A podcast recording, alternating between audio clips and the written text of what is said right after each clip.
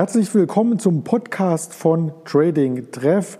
Wir möchten in diesem Format hier letzten Endes die Trader vorstellen, die hinter der Plattform stehen, die sich auf der Plattform austauschen und natürlich auch ins Gespräch kommen mit den verschiedensten Autoren, die es hier immer wieder auf Trading Treff zu lesen gibt und natürlich die in der Community im Chat, im Trading Chat hier miteinander kommunizieren, börsentäglich. Und da ist natürlich im ersten Format der liebe Nils Römer eingeladen, der als ORBP quasi das Urgestein und einer der Gründer der Plattform ist. Und da sage ich erst einmal schönes Hallo an den Nils.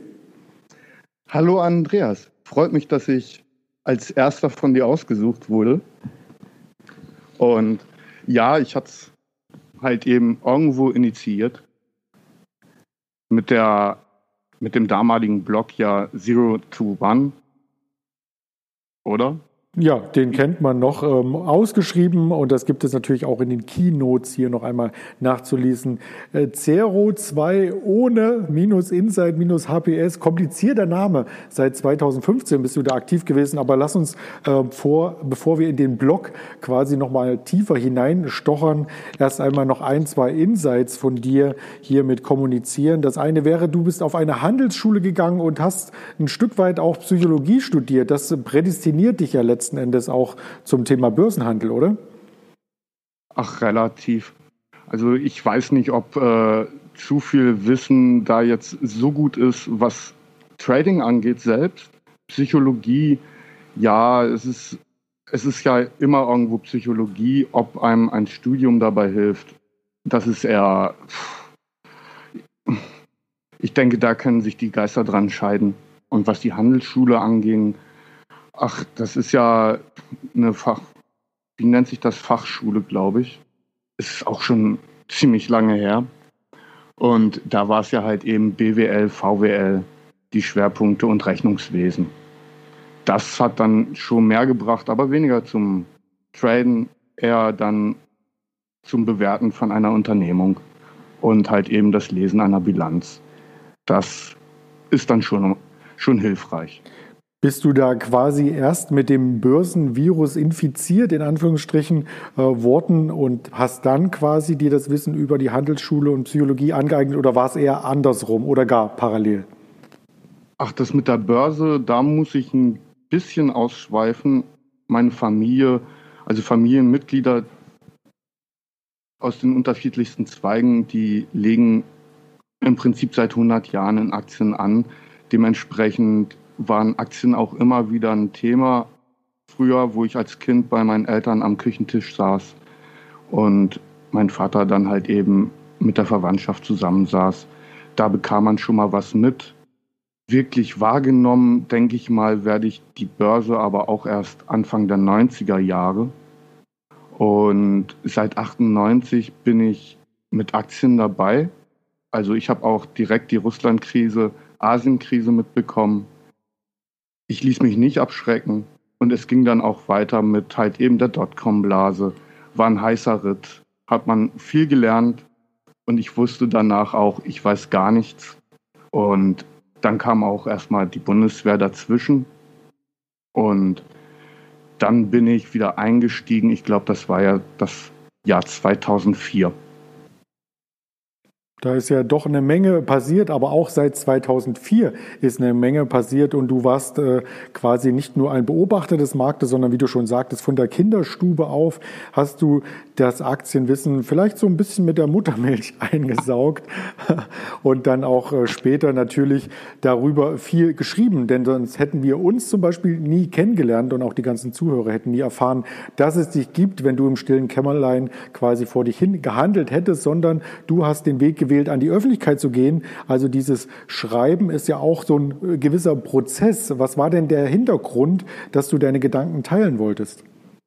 Ach, das fing ja, wir haben uns ja kennengelernt bei Wall Street Online. Mhm. Und das war ja von dir im Prinzip das wird Tagestrading-Chancen. Habe ich das richtig gesagt? Ja, so hieß es. Oder heißt es noch immer? ja, ja. Und ja, da kam ich erstmal auch als Lehrling quasi an, was das Traden überhaupt anging. Das ist ja grundsätzlich verschieden. Habe ich Aktien und ein Portfolio oder halt eben trade ich. Dementsprechend war es dann halt eben auch dort der Austausch. Besonders dann halt eben auch zur Finanzkrise. Zum einen natürlich, man ist gestresst. Zum anderen Traden, du weißt es selbst, ist es viel warten. Eigentlich sitzt man 90 Prozent der Zeit da und drückt Däumchen sozusagen. Also war es dann auch der Unterhaltungswert. Und mit den Jahren habe ich halt eben auch in dem Bereich zugelernt. Und irgendwann hatte ich gemerkt, okay, so ein Forum, das ist das eine, aber kannst ja auch mal mit einem Blog versuchen. Und mein Ziel war es dabei eigentlich immer nur, also was heißt immer nur, also mehr oder minder auch aufzuklären, sodass andere nicht unbedingt alle Fehler wiederholen, die man selber schon getan hat. Das ist ein, äh, wie soll man so schön sagen, ähm, ja, ein sehr, sehr guter Vorsatz und äh, man sollte ja in vielen Dingen im Leben nicht irgendwie alles nachmachen, sagt man den Kindern und später natürlich auch nicht alles ausprobieren.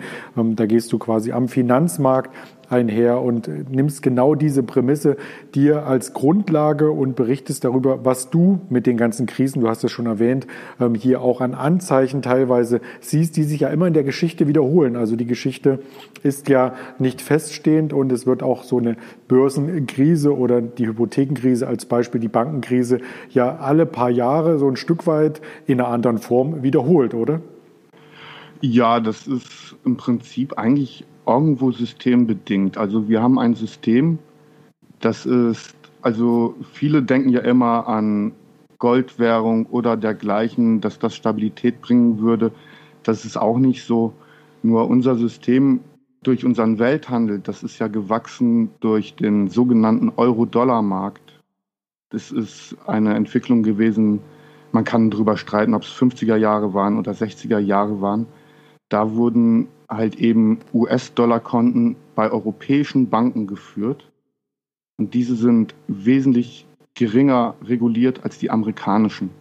So ist dieser Markt entstanden, der uns den Welthandel im Prinzip ermöglicht. Und der hat halt eben immer wieder diese Eigenart, er bläst im Prinzip Kredite raus solange es gut geht und dann geht irgendwas daneben und schon zieht sich das alles wieder zusammen und wir sitzen wieder wie zum Beispiel Anfang diesen Jahres halt eben in einem Crash oder halt eben auch war ja 87, 98 sah man ähnliches, dann die Dotcom-Blase. Aber gehen wir mal zurück zur Finanzkrise, da haben wir ja auch ähnliches gesehen. Es expandiert halt eben und dann zieht es sich wieder zusammen. Also es ist irgendwo, ich würde sagen, ziemlich natürlich. Okay, das äh, klingt spannend und das sind natürlich auch immer die Kerngedanken. Jetzt hast du schon mal so ein bisschen einen Einblick gegeben, mit was du dich beschäftigst und ähm, wie komplex das Thema ist. Also wenn ich mir nur den einen Artikel von neulich hier quasi aufrufe, die Rekonfiguration der Weltwirtschaft. Also das ist nichts, was man quasi in einem Kurzblock hier darstellen kann. Aber wir können ja gerne in späteren Formaten noch einmal zu einzelnen Themen hier kommen. Doch bevor wir das noch vertiefen, ähm, würde ich gerne noch erfahren beziehungsweise auch streuen. Ähm, du hattest es schon gesagt, der Zero to One Inside HPS Blog seit 2015 war der aktiv gewesen und der zog natürlich weitere Diskussionspartner an. Ähm, hattest du das Ganze von Anfang an so geplant, dass das was Größeres wird, wird oder war das für dich mehr so ein Nebeneffekt, äh, wo dann später natürlich auch andere Autoren hinzukamen und ihre Meinung mit einfließen ließen? Also das war also überhaupt nicht geplant ganz und gar nicht. Es war einfach für mich irgendwo einmal eine Erinnerungsstütze, einmal konnte ich dann halt eben auch etwas, was im Forum halt eben nicht so gut dargelegt werden kann, halt eben dort vorstellen. Ich hatte es verlinkt gehabt. Irgendwann kamen andere und meinten, ob sie auch mal schreiben dürften. Ich so, ja, natürlich, wieso auch nicht? Ne, hier habt ihr einen Autorenzugang, legt mal los. Und da war dann halt eben auch Herr Körper mit dabei. Und er hatte ja auch immer wieder mal geschaut ne, nach einem neuen Autor oder dergleichen. Also ist es eigentlich mehr oder minder aus dem gesteuerten Chaos heraus entstanden.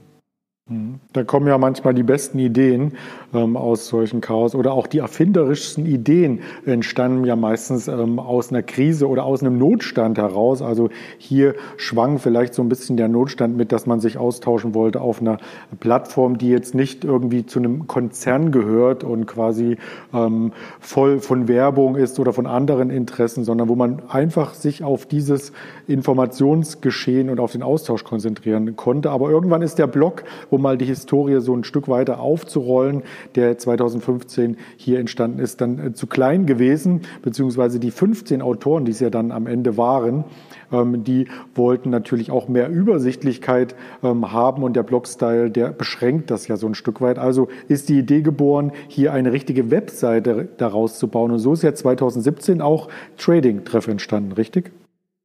Ja, das ist, das ist so. Ne? Also ich glaube, Hattest du mich angesprochen oder ich dich? Ich weiß es gar nicht mehr. Jedenfalls, ja, so ist es entstanden. Und es ist einiges passiert seitdem. Der Chat ist ja auch etwas, ich weiß gar nicht, haben wir, ja, wir hatten im Jahr 2019 mit dem Chat angefangen, oder?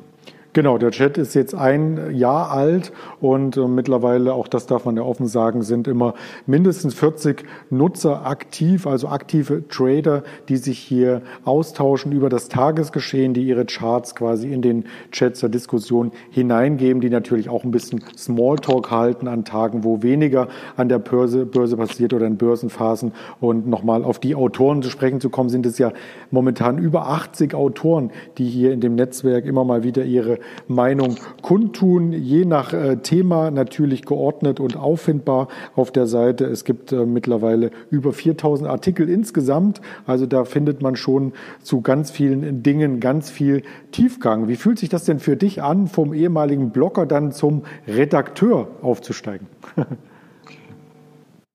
Manchmal erschlagend irgendwo. Ne? Und es ist schwer, irgendwo also den Überblick selbst zu behalten. Und da bin ich auch sehr dankbar über deine Arbeit, die du da reinfließen lässt. Und das ist, ist schon halt eben sehr groß geworden. Ne? Ja, das stimmt. Das hat äh, auf alle Fälle Dimensionen angenommen, die man am Anfang äh, nicht erwartet hat. Also quasi ähm, salopp formuliert äh, der Erfolg oder auch das Interesse von den Nutzern, ähm, das hat man so am Anfang gar nicht erwartet. Nicht in der Form, nein, überhaupt nicht. Du, also für mich war es halt eben immer erstmal als erstes irgendwie ist es ja als das Schreiben als eine Art Hobby entstanden und äh, war ja gar kein wirtschaftliches Ziel erstmal hinter. Und dass das dann halt eben so entstanden ist, ist, denke ich, eine schöne Entwicklung. Und ich denke, wir werden ja auch die Plattform noch ein wenig weiterentwickeln. Ja, das denke ich auch. Also da freuen wir uns natürlich auch immer auf jeden Input, der aus der Community kommt oder natürlich auch von außen und äh, versuchen hier mit unserem, mit unseren äh, kleinen äh, Mitteln und Fähigkeiten, also wir sind zum Beispiel alle keine Programmierer oder so und versuchen dennoch ähm, die Seite insgesamt so zu gestalten, dass sie ähm, annehmbar ist, dass sie gut navigierbar ist und dass auch die Präferenzen, ähm, die hier quasi unter den Nutzern entstehen, hier zum Tragen kommen letzten Endes. Ja, lass uns vielleicht noch mal ähm, ein, zwei Schritte auf die private Ebene zurückgehen, denn die Plattform ist, denke ich mal, auch jedem ähm, bekannt, der hier den Podcast jetzt hört. Ähm, du hast am Anfang gesagt, dass du hier schon von deinem Vater viel gelernt hast und in der Kinderstube quasi mit diesem Thema in Berührung gekommen bist. Da bleibt die Frage für mich zu stellen, wie du denn an diese ganzen Informationen kommst, die, mit denen du dich befasst und bevor du ein Investment hier anstößt. Also grundsätzlich Nachrichten sind das eine, wird man mal vielleicht aufmerksam auf etwas, aber grundsätzlich gehe ich eigentlich immer zur Quelle selbst hin. Sprich, ich schaue mir und lese halt eben die Berichte durch, die Quartalsberichte und Jahresberichte, weil man sollte schon mal da reinschauen, wenn es um Aktien geht. Ansonsten gehe ich über Morningstar meistens dann halt eben morningstar.com. Wenn ich einen Schnellüberblick haben will, einfach nur, mir ist eine Unternehmung aufgefallen, irgendwo, entweder kommt zu mir gerade wieder in den Sinn, weil ich dann zum Beispiel auch bei den Regierungen auf die ganzen Behördenseiten draufgehe und mir dann halt eben auch Gesetzesentwürfe durchlese oder halt eben auch strategische Ausrichtungen, was man halt eben öffentlich zugänglich hat. Und da findet man dann schon immer mal wieder sehr interessante Dinge, denn eins muss man immer bedenken, auch wenn wir es sehr ungern hören, ist, dass ein Markt nie neutral ist und letztendlich die Politik immer das Entscheidende ist. Die Politik ist natürlich auch ein Punkt, der hier auf der Seite in der Entwicklung letzten Endes zum Tragen kam. Also am Anfang ging es rein um das äh, Trading. Deswegen heißt die Seite auch trading-treff.de. Wer sie noch nicht kennt, äh, kann sie natürlich direkt jetzt hier im Anschluss aufrufen. Aber wir haben uns da inhaltlich natürlich auch in eine Richtung entwickelt, dass zum Beispiel der Punkt Geopolitik immer mehr eine Rolle spielt. Denn das ist ja das, was für den großen Überblick hier die Richtung vorgibt, oder? Im Endeffekt schon. Also Geopolitik, Geoökonomie, wie verhalten sich halt eben die Staaten, was ist eigentlich im Endeffekt erstmal das Ziel der internationalen Beziehung, wie, also Staaten, die haben ja immer irgendwo Interessen. Das ist halt einfach so. Und diese wollen sie halt eben durchsetzen. Und durch die Finanzkrise 2008 angestoßen, kam halt der Primat der Politik zurück. Und hinter den Kulissen gehe ich stark davon aus, wurde schon lange darüber nachgedacht, auch mit den Lieferketten, ob das alles so optimal ist, wie wir es halt eben wachsen ließen. Dass wir es so wachsen ließen, war halt eben auch eine politische Entscheidung die Globalisierung war eine politische Entscheidung und Harald Malmgren hatte schon im Jahr 2014, glaube ich, darüber geschrieben, über eine Globalisierung à la carte. Also, dass man sehr genau schauen sollte, ob es wirklich gut ist, wenn man alles, auch was für das Überleben eines Staates wichtig ist, outsourced. Also sprich zum Beispiel nach China verlegt, verlagert.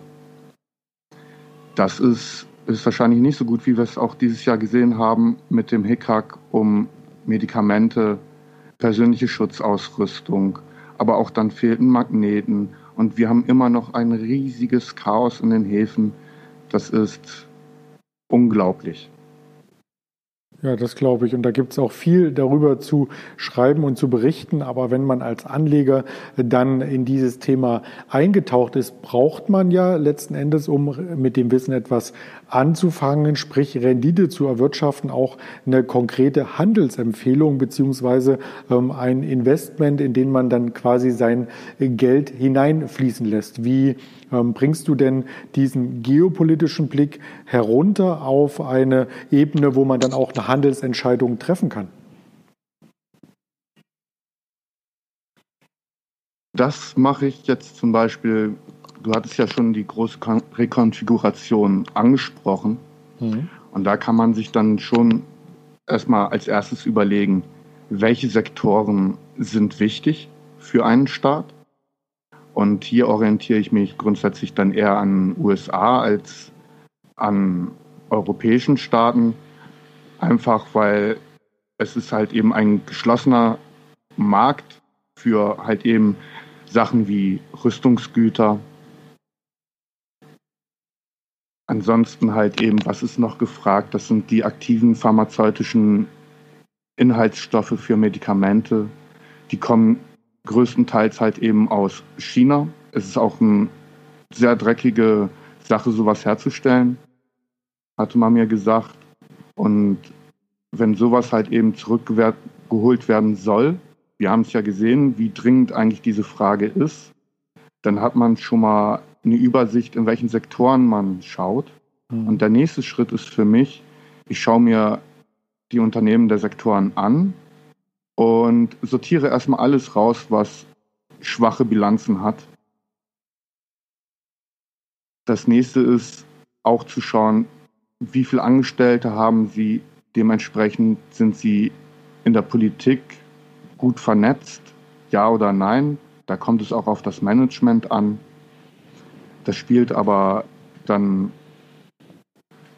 eigentlich sehr viel mit hinein. Auch wie stellen Sie die Berichte? Da höre ich im Prinzip nur das typische Berater bla bla oder sehe ich da einfach irgendwo auch Unternehmer, die das Produkt sehen als erstes nicht unbedingt das Marketing und die eigene Vergütung. Mhm. Und wenn du dann quasi die Unternehmen gefunden hast, ähm, hast du dir dann einen bestimmten Stichtag auserkoren, wo du deine Investments tätigst, wie zum Beispiel immer der erste des Monats, wie bei einem Fondssparplan oder so? Oder gehst du dann auch noch tiefer mit einer anderen Analysemethode ran, wie zum Beispiel der Charttechnik? Ja, also die Charttechnik, die habe ich nie verlassen, auch wenn man in letzter Zeit sehr wenig Charts von mir sieht. Natürlich schaue ich dann da drauf, wo befindet sich jetzt im Prinzip der Preis einer Aktie in Relation zu historischen Verhältnissen. Im Endeffekt, also wie sind sie direkt an der Spitze oder hatten sie eine Korrektur? Ja, das ist, das ist dann aber eher eine Timing-Sache. Und oft gehe ich einfach auch so rein, ohne den Chart selbst anzuschauen, weil ich habe festgestellt, dass die Steuerung eines Portfolios wesentlich wichtiger ist. Also sprich, wie man es ja sieht bei Wikifolio zum Beispiel, ich habe ja immer einen sehr hohen Cash-Anteil, der halt eben Negativentwicklungen auch abfedert. Läuft aber eine Aktie Grund, also erstmal nur gegen mich. Da mache ich mir schon Gedanken, ob das jetzt wirklich sinnvoll ist, was ich da gerade tue. Aber wirklich feste, jetzt irgendwo ein festes Modell in dem Sinne, das verfolge ich nicht. Also das ist in einem komplexen System wie dem Finanzmarkt auch irgendwo, finde ich, nicht förderlich. Du hast gerade Wikifolio angesprochen, vielleicht hier als Hintergrundinfo. Man kann solche Strategien letzten Endes auch in einem Zertifikat verbriefen, in einem sogenannten Wikifolio. Also es gibt noch andere ähm, Anbieter, wo man solche Musterportfolios letzten Endes auflegen kann. Aber Wikifolio ist das bekannteste Produkt und da bist du seit äh, dem Jahre 2013 hier mit einer, ähm, ja, wie sagt man das, mit einem Musterportfolio. Genau, so ist der rechtliche Ausdruck dafür. Ähm, ähm, dass man hier verfolgen kann, wo man sich quasi auch ähm, Inspirationen holen kann und wo man vor allem sieht, wie deine Herangehensweise über Jahre hinweg funktioniert. Magst du dazu vielleicht auch ein, zwei Worte sagen? Also der Ansatz selbst, den habe ich ja selber gar nicht entwickelt. Ich wurde gefragt, ob ich das machen würde, weil es ist ein mathematischer Ansatz, wie die Aktien selbst ausgewählt werden. Und da liegt ja auch immer, wie man sieht, ungefähr die Aktienquote bei 45 Prozent. Und angeglichen wird es ungefähr einmal im Quartal, vielleicht aber auch nur einmal im halben Jahr. Und der Rest ist halt einfach dann, also das Angleichen, das kann dann auch sein, halt eben die Gewinnmitnahme. Viele Positionen sind von Anfang an mit dabei. Ich glaube, Amazon begleitet das Musterdepot jetzt schon ja, seit 2013 und wurde dann halt immer mal wieder verkauft und wieder zurückgekauft. Und das ist halt eben grundsätzlich, zu viel Handeln bringt dabei auch nichts. Und wichtig ist halt eben, dass der Cash-Anteil relativ hoch ist, was einen dann halt eben in unruhigen Zeiten wie Anfang des Jahres auch ermöglicht, handeln zu können. Und es reduziert halt eben auch die Schwankungen, wie man es ja auch sieht bei dem Wikifolio, was im Jahr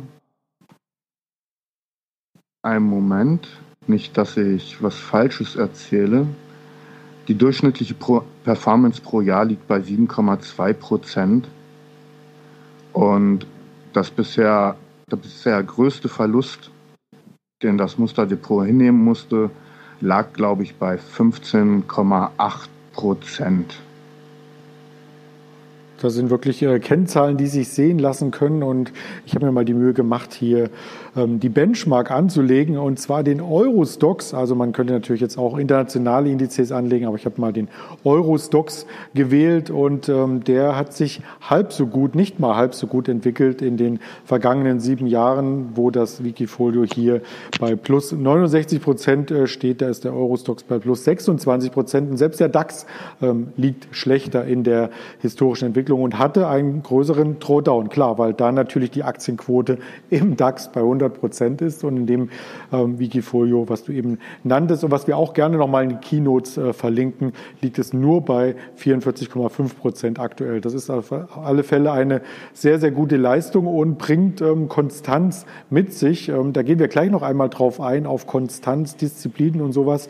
Aber die Frage, die sich hier direkt natürlich anknüpft, ist, wie stellt man sich denn da deinen Arbeits ähm, dein Arbeitsumfeld äh, vor? Sitzt du am Schreibtisch mit vielen Büchern verteilt, ausgedruckten Bilanzen an der Wand, ähm, ein Laptop, sechs Monitoren, Kurslisten und so weiter und noch den Flatscreen mit Bloomberg TV? Also früher, da hatte ich wirklich viele Monitore. Ich glaube, zur Hochzeit hatte ich da sechs Stück stehen. Mittlerweile bin ich Minimalist und arbeite eigentlich nur noch mit einem Laptop. Und ansonsten, ja, Bücher, Bücher sind halt eben ein großer Teil meines Lebens, wo ich auch immer mal wieder Anregungen finde. Und ansonsten ist es mal das Büro, mal ist es dann auch einfach nur die Couch. Heute sitze ich zum Beispiel auf der Couch im Wohnzimmer, was auch ganz angenehm ist. Also ich habe, es ist halt eben Homeoffice seit Jahrzehnten in dem Sinne. Und dementsprechend kommt da irgendwo stellenweise auch ein Trott rein. Aber ich denke, viel braucht man nicht, um jetzt arbeiten zu können in dieser Richtung. Also selbst braucht man wirklich sechs Monitore? Ich denke, nein.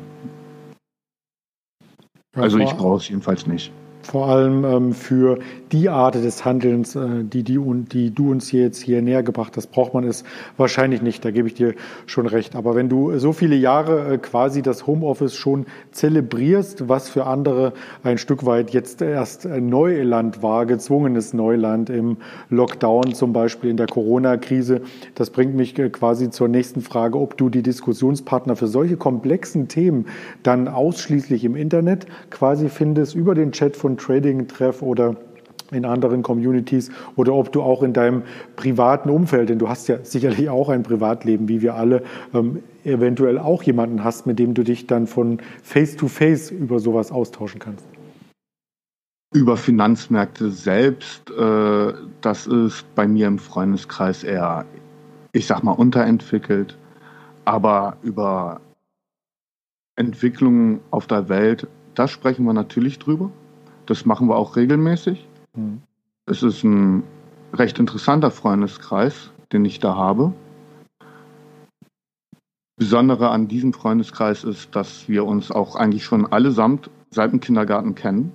Und das sind dann mittlerweile schon 35 Jahre in etwa. Mhm. Und ansonsten, ja, natürlich mit meinem Vater unterhalte ich mich natürlich auch immer mal wieder auch weil er eine gute Perspektive hat aufgrund seines Altersvorsprungs. Und ja, das ist es halt einfach so. Ne, Im Internet, ja, das ist Finanzen und oft halt eben auch darauf konzentriert. Im Privaten halt eben eher weniger Finanzen.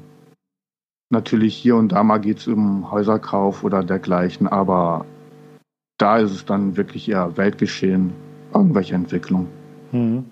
Das klingt so ein bisschen danach, dass du natürlich hier bewusst auch den Abstand suchst. Ähm, ansonsten äh, denke ich mal, wird man ja auch äh, verrückt, wenn man sich jetzt nur in die Geopolitik hineinliest und rund um die Uhr sich mit solchen Themen befasst. Also das kann einen ja wirklich auch auffressen, was es da ähm, für teilweise Abgründe gibt, die man da findet. Also du hast quasi letzten Endes, um die Distanz äh, zu wahren, einen Freundeskreis, der sich gar nicht aus der Finanzszene zusammensetzt und vielleicht auch noch andere Hobbys oder Vereine, um abzuschalten, oder? Ja, sicherlich. Also im Verein, wie soll ich sagen, da bin ich halt eben typisches Kind des Dorfes. Ja, vielleicht nicht ganz typisch. Ich bin halt eben in unserer örtlichen Reservistenkameradschaft im Vorstand aktiv. Ich bin Vorsitzender vom Angelverein und beim Heimat- und Verkehrsverein bin ich auch im Vorstand aktiv. Das sind so meine drei Vereine. Und ansonsten bei den Hobbys naja, also jeden Tag ungefähr 15 bis 30 Kilometer mit einem Mountainbike. Hui. Da habe ich sehr schöne mittlerweile über die Jahre angesammelt. Und was habe ich noch als Hobby? Das ist ja Angeln. Ja, als Vorsitzender eines solchen Vereins. Wandern. Aber da brauche ich dann auch schon mal die Zeit dafür. Meistens entscheide ich mich mittlerweile fürs Fahrrad.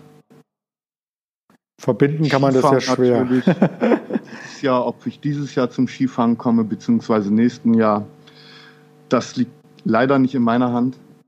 Aber ansonsten gehe ich auch jedes Jahr Skifahren. Also dementsprechend Sport. Und was ich halt eben auch noch mache, das ist halt eben, ich male. Öl, Aquarelle.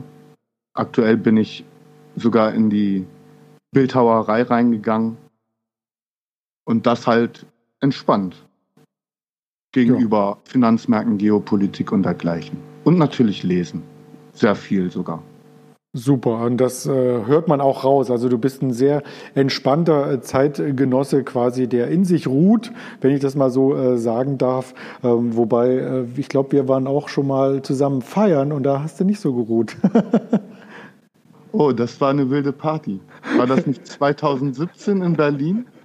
Ich glaube, es, Rave, ne? es, war ein 90er Jahre Rave oder so. Aber wir wollen jetzt niemanden neidisch machen auf diese Treffen. Wir wollen damit im Grunde genommen nur ausdrücken, dass es natürlich, selbst wenn man sich im Internet kennenlernt, hier auch die Möglichkeit gibt, sich natürlich untereinander so zu vernetzen und sich näher zu kommen, dass man auch sich privat mal treffen kann vielleicht jetzt nicht in der Corona-Zeit, sondern darüber hinausgehend perspektivisch. Ähm, wenn man dich treffen möchte, erst einmal nur im Internet natürlich, ähm, wie sollte man denn da vorgehen? Wo erreicht man dich denn im Idealfall, um eine Diskussion anzustreben? Das Einfachste ist natürlich bei uns über einen Chat auf der Seite von Trading Treff. Mhm. Ansonsten wird es da auch dann schon relativ schwer, weil ich dann doch schon eher darauf achte, dass Privatsphäre Privatsphäre bleibt.